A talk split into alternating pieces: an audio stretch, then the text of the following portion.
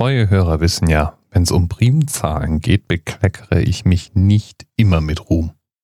Aber die Gelegenheit, über Primzahlen zu sprechen, gibt's halt im Anerzähler immer wieder mal.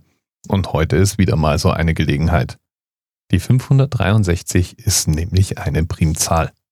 Ja, das kannst du mir schon glauben, die ist wirklich eine Primzahl. Und nur mal zur Erinnerung, woran erkennt man Primzahlen?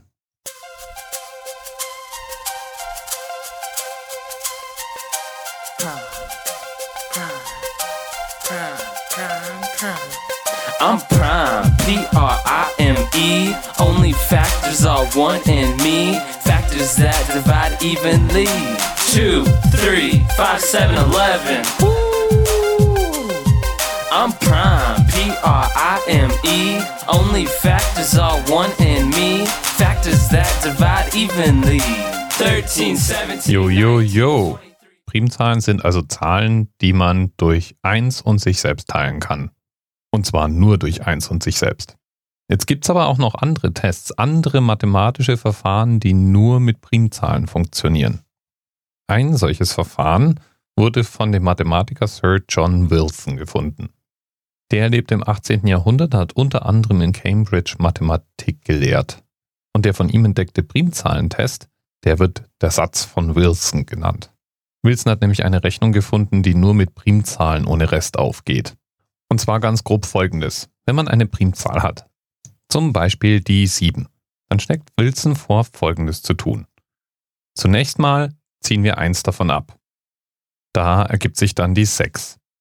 Von dem Ergebnis dann berechnen wir die Fakultät. Was ist jetzt das bitte schon wieder? Ganz simpel. Um die Fakultät zu berechnen, nimmt man eine Zahl und alle ihre Vorgängerzahlen außer der 0 und multipliziert die miteinander. Geschrieben wird es übrigens mit einem Ausrufezeichen.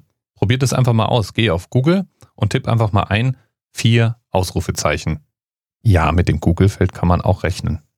Die Fakultät von 6 ist also 1 mal 2 mal 3 mal 4 mal 5 mal 6. Und das ist 720. Nun, als nächsten Schritt sagt Wilson, addieren wir 1 drauf. Wir haben also die 721 als Ergebnis. Und diese 721, die lässt sich nun ohne Rest durch die Originalprimzahl teilen.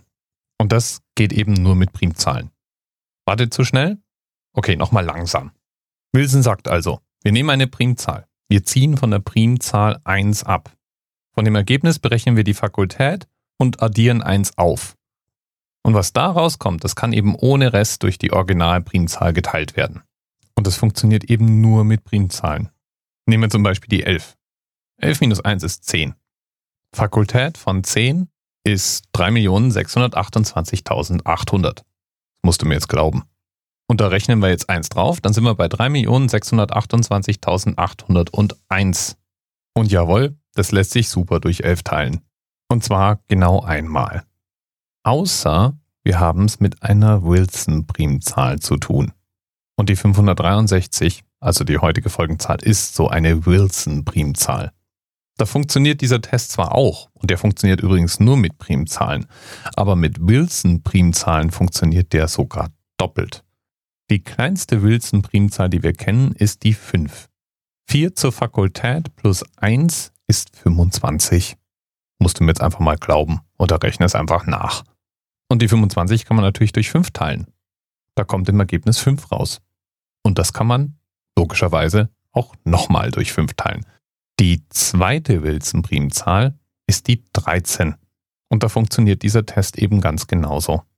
12 zur Fakultät plus 1 lässt sich dann hinterher ohne Rest zweimal durch 13 teilen. Und dann gibt's eben eine dritte Wilson-Primzahl, die 563. Und da endet die Reihe. Es wird zwar angenommen, dass es theoretisch unendlich viele Wilson-Primzahlen gibt, aber bis heute hat man nur drei gefunden, nämlich die 5, die 13 und die 563. Lieben Dank an Themenpaten Eri für den Hinweis und an meine Frau, die sich jetzt gerade ganz geduldig von mir hat erklären lassen, was so cool an diesen drei Primzahlen ist. Wobei, ich glaube, so richtig weiß es gar nicht zu schätzen.